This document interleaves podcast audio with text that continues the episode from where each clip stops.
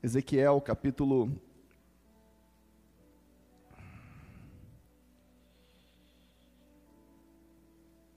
capítulo 22, no verso 30.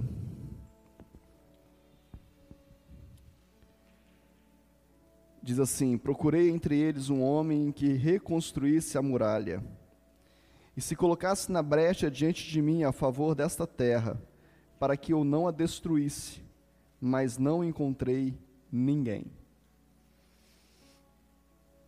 Deus está falando com Ezequiel que precisa de alguém, de um só.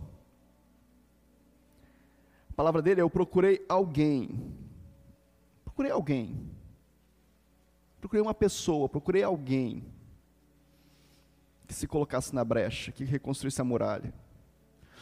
Procurei alguém que entendesse o que eu estou falando. Estou procurando alguém que entenda o que eu estou falando com a minha igreja, com o meu povo, com essa cidade. Eu estou procurando alguém. Mas não encontrei ninguém. Próximo versículo fala que por isso a destruirei. Versículos anteriores, Ezequiel fala sobre um tempo de, de pecado, de distanciamento, de, santo, de mistura de santo e profano, uma vida desregrada. E Deus está falando, procurando alguém, mas não achei. Alguém que construísse muros, que construísse uma muralha, que fizesse separação, que separasse, que santificasse o povo. Não encontrei ninguém. E a palavra que Deus colocou no meu coração já há alguns dias, e nessa madrugada, de forma muito forte, Ele confirmou no meu coração: é tem um. Tem um. A palavra de Deus, eu não vou ler os textos. Você conhece os textos. 1 Samuel capítulo 16, a partir do verso 14, vai contar a história de Davi e Saul. Pouco antes, né? Davi é ungido rei. E diz a palavra de Deus que o Espírito do Senhor veio sobre Davi e imediatamente ele saiu de Saul. Naquele tempo o Espírito de Deus ele não agia como age hoje. Nós temos o Espírito, todos nós temos o Espírito Santo de Deus como igreja. Eu não tenho um Espírito Santo em mim e você tem outro Espírito Santo em você. Não é isso. Nós temos o Espírito Santo de Deus como a igreja, como o corpo de Cristo. Amém? Como o corpo do Senhor Jesus, nós temos o Espírito Santo. Naquele tempo não era assim que era a ação do Espírito Santo. Então diz que o Espírito se apossou de Davi e saiu de Saul. E Saul agora, porque ele não tinha mais o Espírito de Deus, ele não tinha mais a unção do Senhor, ele começa a ser perturbado por espíritos estranhos. E ele começa a ficar perturbado, ele não consegue mais ter paz. Ele está no trono, mas ele não tinha paz. Davi está no curral, mas tinha paz. Com o Espírito Santo, que você pode estar em qualquer lugar que você vai ter paz. Que não pode, não pode te faltar é o Espírito Santo. Saul está no, no, no palácio, sendo servido pelos melhores, do melhor que tem, mas ele não tinha paz. E aí ele manda chamar, ele fala: será que tem alguém aí que, que sabe lidar com isso? Será que existe alguém que saiba tocar? Será que tem alguém que saiba como acalmar minha alma? Mandar embora esse espírito? No verso 17, diz assim: Saul disse aos seus servos: Então procure um homem que saiba tocar bem a harpa e tragam-no para cá. Um dos moços disse: Conheço um filho de Jessé. Repete comigo assim: conheço um filho de Jessé. Vou continuar. O belemita, que sabe tocar harpa, ele é forte e valente, homem de guerra, fala com sensatez, tem boa aparência e o Senhor Deus está com ele. Continuação dessa história é que Saul manda chamar Davi. E Davi chega diante do rei, já com a unção de rei, e ele toca a harpa. O espírito imundo, o espírito de perturbação se afasta de Davi, de Saul. Conhece alguém que sabe fazer isso, que sabe resolver esse problema? Um dos moços chega para ele e fala: Conheço um filho de Jessé. Jessé tem uma renca de filho, mas eu conheço um que sabe tocar bem a harpa, que é forte e valente, que tem boa aparência, e o principal, o Espírito do Senhor é com ele. Aleluia! Sempre vai ter um. A pergunta é: é você? É você que sabe tocar bem harpa. É você que é forte e valente. É você que o Espírito do Senhor está com você. É você que resolve problemas. É esta igreja que resolve problemas. É a tua célula que resolve problemas. Qual é a referência que se tem de você? Qual a referência que se tem de mim? Qual a referência que se tem desta igreja, da tua célula, da tua família? Saul não precisava de um coral de anjos, Saul não precisava de uma orquestra, de um ministério de louvor, Saul não precisava de um baterista, um guitarrista, um tecladista, cinco vocais, ele precisava de um que tivesse o poder de Deus nele.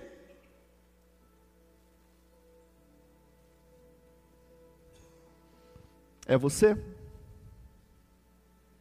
Aí você pode falar assim, mas isso é uma. Isso é um episódio, bispo. Verdade. Gênesis 41. Se você quiser acompanhar aí, eu vou, eu vou ser rápido hoje. Gênesis 41, verso 8. Diz assim: De manhã, ao despertar, muito perturbado, mandou chamar todos os magos do Egito e todos os seus sábios, com todos os seus sonhos mas não havia ninguém que pudesse dar interpretação. Isso é Faraó. Então o copeiro-chefe disse a Faraó: Hoje me lembro das minhas ofensas. Quando Faraó ficou irado com os, meus, com os seus servos e me pôs na prisão, na casa do comandante da guarda, a mim e ao padeiro-chefe, tivemos um sonho na mesma noite, eu e ele. Sonhamos e cada um sonho tinha o seu próprio significado. Achava-se conosco um jovem hebreu, escravo do comandante da guarda. Contamos a ele os nossos sonhos e ele nos deu interpretação a cada um segundo o seu sonho. E tal como nos interpretou, assim aconteceu. Eu fui restituído ao meu cargo e o outro foi enforcado. Então Faraó mandou chamar José e o fizeram sair às pressas das, das, da masmorra. Ele se barbeou, mudou de roupa e foi apresentar-se a Faraó. Fala assim comigo: existe um. Existe um. Faraó está perturbado com os sonhos, está perturbado com tudo que vai acontecer. Manda chamar todos os magos, todos os sábios, todos os intérpretes. Ninguém consegue dizer para ele a verdade o copeiro disse: Olha, quando você me prendeu, lá na prisão, eu conheci um cara. E eu também tive um sonho, e esse cara interpretou o sonho. Esse cara é bom. O farol disse assim: vá lá e chama esse cara. Eu não preciso dessa legião de sábios, eu não preciso dessa legião de, de mágicos, de magos, eu preciso do cara que tem a interpretação dos sonhos em Deus. O que aconteceu com José? José disse para Faraó: Olha, sete anos de muita riqueza, sete anos de muita fome.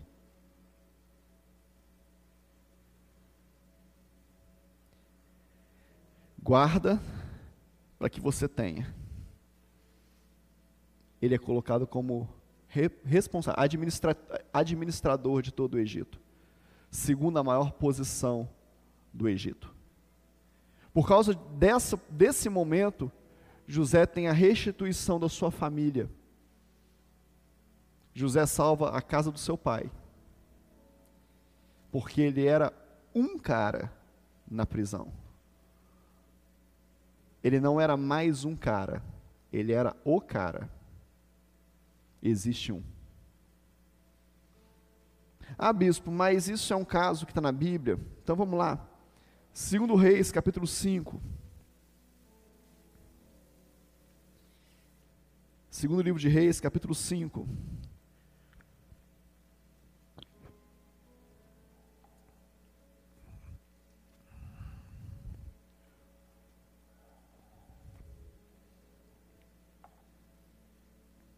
Verso 1. Naamã, comandante do exército da rei da Síria, era um grande homem diante do seu senhor e de muito conceito. Por meio dele, o Senhor tinha dado a vitória da Síria. Ele era herói de guerra, porém sofria de lepra. Tropas saíram da Síria e da terra de Israel, levaram cativo uma menina, que ficou ao serviço da mulher de Naamã. Um dia, a menina disse à sua senhora: Quem me dera o meu senhor estivesse na presença do profeta que está em Samaria, ele o curaria da sua lepra. Aleluia! Tinha uma escola de profetas, querido. Tinha uma universidade de profetas naquela época. Era lotado de profetas de ofício. Mas a menina que era escrava da mulher de Naamã disse: ah, é porque você não conhece o profeta que eu conheço. É que você não sabe o cara que tem lá em Samaria. Você não conhece. Quem me dera se o meu Senhor fosse lá ter com ele. Qual foi o resultado disso, querido? Naamã vai lá.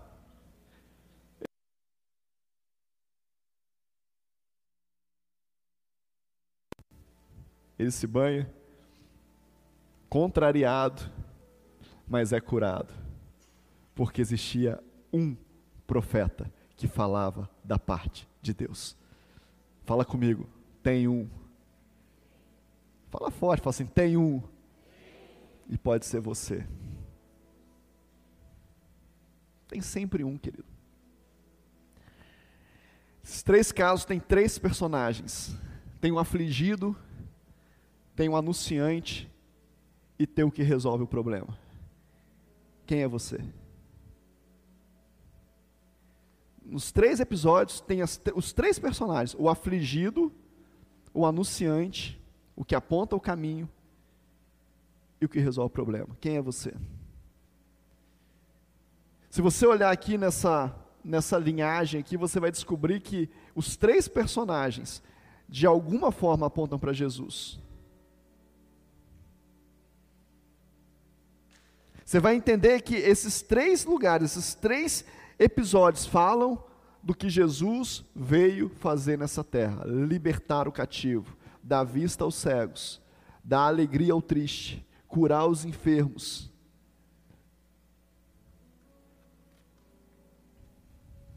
Libertar de demônios. Nos salvar. Mas sempre vai ter alguém afligido, sempre vai ter alguém que vai saber o caminho e vai ter sempre alguém que representa a solução. Eu falar com você, igreja, de forma muito forte, que Deus falou comigo. Deus está nos chamando para ser a solução desse tempo. Deus nos chamou para ser os que vão receber Naamã à porta. Dos que vão ficar presos até o dia que Faraó nos chamar. Dos que vão tocar a harpa para um endemoniado ser liberto. Mesmo tendo a unção de rei. Mesmo sendo filho de Deus. Mesmo sendo coerdeiro com Cristo nós trazemos solução para essa terra. Nós podemos tocar a harpa e demônios vão ter que ir embora, porque o Senhor é conosco. Ah, nós vamos ser chamados para interpretar a legislação, as leis, a nova estratégia, a, a, a administração do governo, porque o Espírito de Deus está conosco. Nós vamos curar os leprosos. Naamã era um, um homem de muita patente, era um herói, diz a palavra, mas não podia tirar a sua capa, porque se ele tirasse a capa, nem no meio do povo ele podia ficar. Ele tinha lepra, ele era amaldiçoado, ele era sujo. Mas sempre vai ter um profeta para limpar as nossas sujeiras.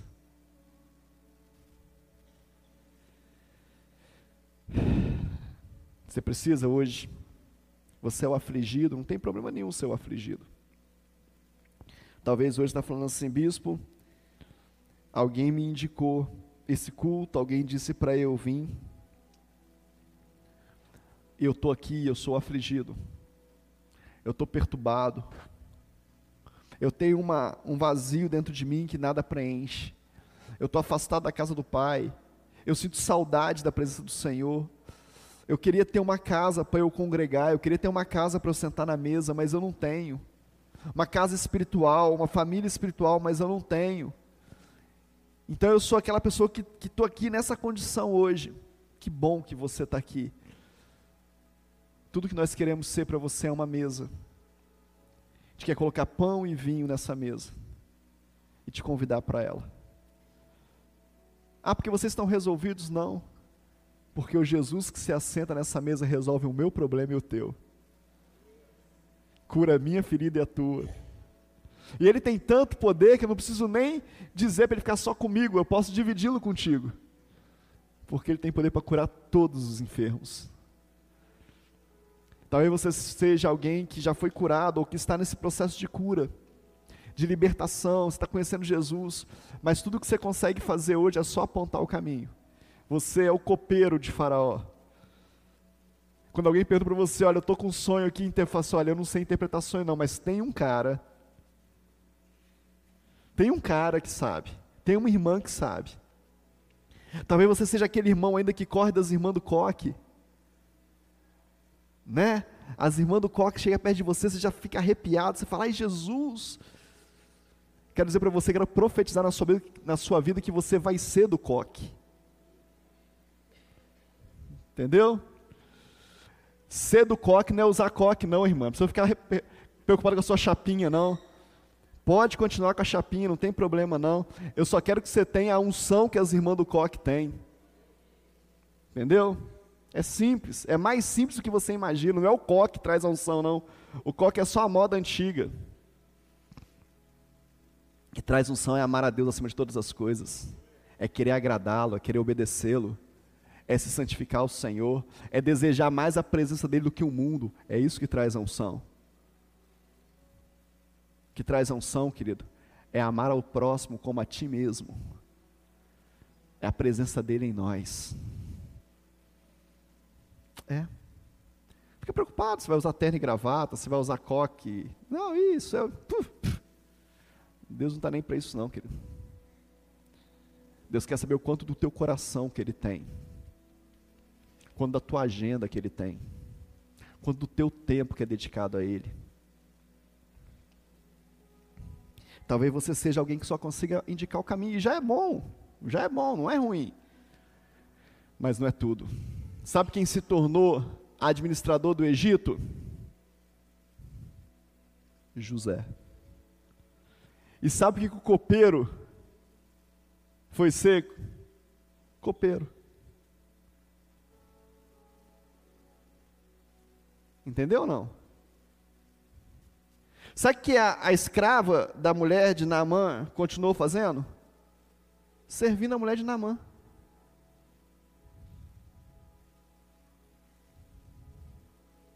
Sabe o que o servo de Saul continuou fazendo? Servo de Saul. Mas Davi se tornou rei.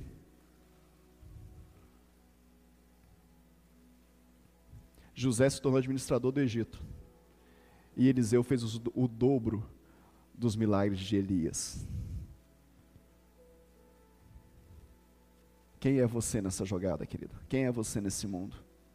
Quem é você nesse tempo?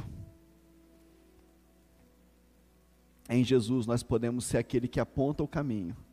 O caminho é Jesus, amém? Amém ou não amém?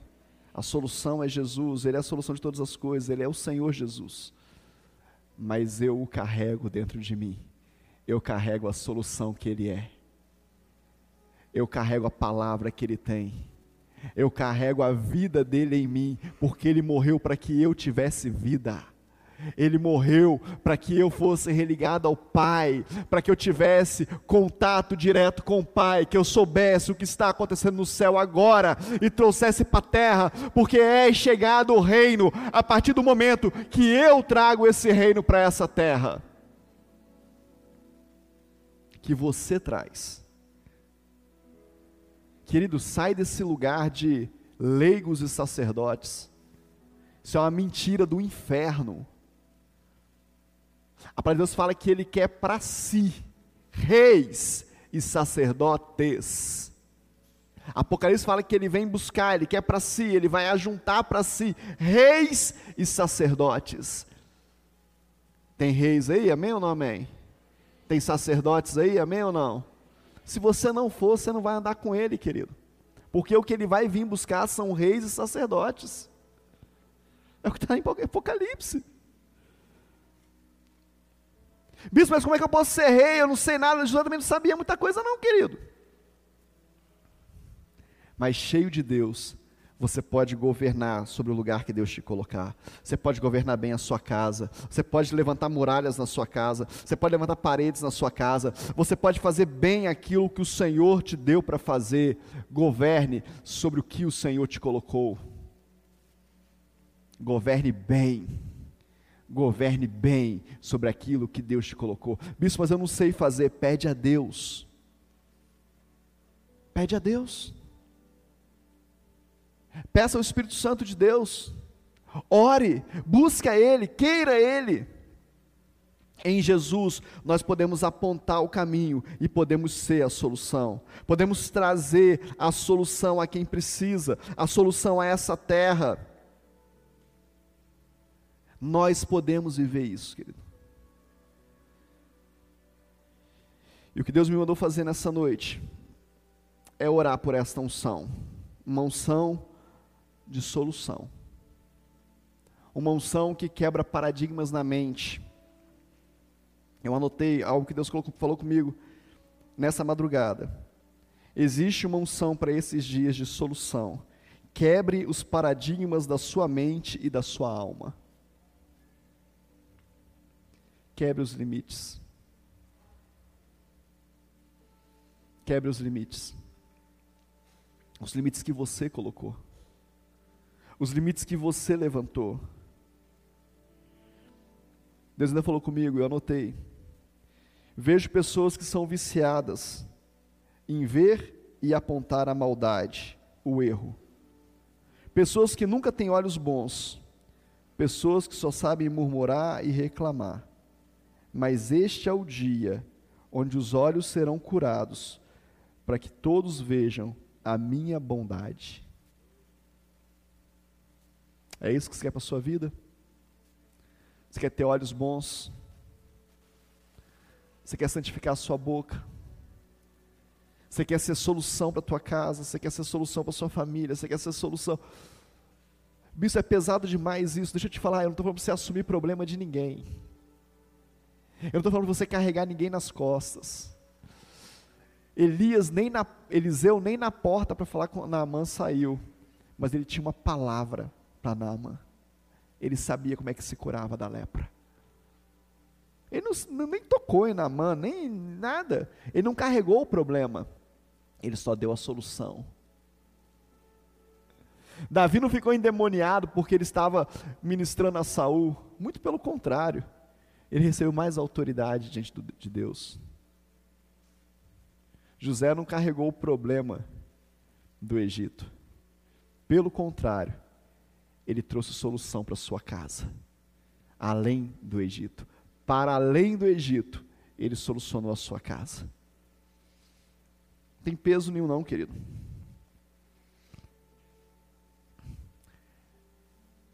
Queria dizer para você nessa noite: você está pronto para se habilitar para isso? Você quer isso em Deus?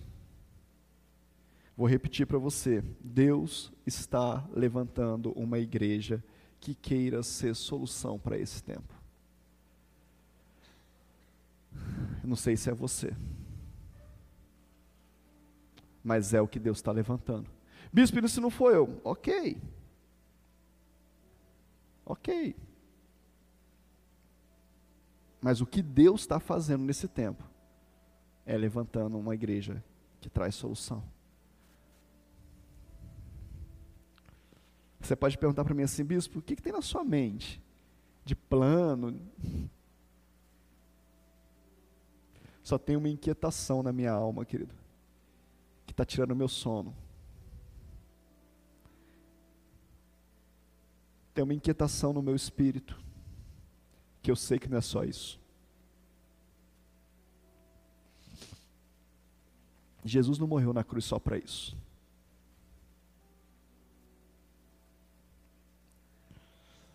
Tem muito mais. Nós estamos vivendo muito pouco de Jesus. E nós pegamos Jesus e falamos assim: para andar com Jesus, eu tenho que fazer parte de uma igreja, eu tenho que ser assim, eu tenho que me vestir assim, eu tenho que andar assim. Eu sei que eu estou dizendo coisas para você difíceis de dizer no púlpito, tá? Porque você pode interpretar isso de outra forma e virar um problemão. Mas eu não tenho responsabilidade com como você interpreta, eu tenho responsabilidade do que eu estou falando. Eu tenho responsabilidade sobre o que eu falo. Você pode pensar, tem que ser assim, assim, assim, assim. Jesus não se preocupou com isso, querido. Jesus usou a roupa que os judeus usavam, se assentou na mesa que os judeus se assentavam, chamou os reprovados para andar com ele e fez uma revolução na terra. Mas a religião inverteu o negócio. Aliás, ele morreu porque a religião inverteu, né? E a religião diz: tem que ser assim, assim, assim para que isso aconteça.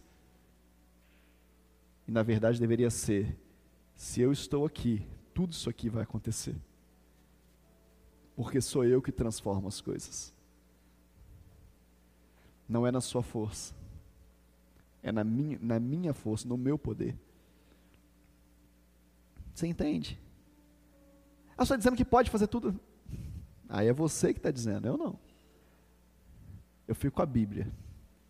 Que a Bíblia diz, que a Bíblia fala. Eu sei que quando Jesus entra no meu coração, querido, tem coisas que eu não consigo fazer mais. Tem palavras que eu não consigo dizer mais, tem ambientes que eu não consigo estar mais. Ah, mas eu gosto tanto desses ambientes, bispo. A minha carne também gostaria. mas eu tenho muito mais lucro, muito mais alegria, muito mais vida estando onde Jesus quer que eu esteja. Ah, mas é prazeroso, eu sei que é. Eu sei que é. Mas passa, não passa? A idade chega, as rugas vêm, a vida vai passando. E você pensa, e aí? O que eu construí tem preço ou tem valor? Que eu construí tem valor? Se eu morrer hoje, o que que fica?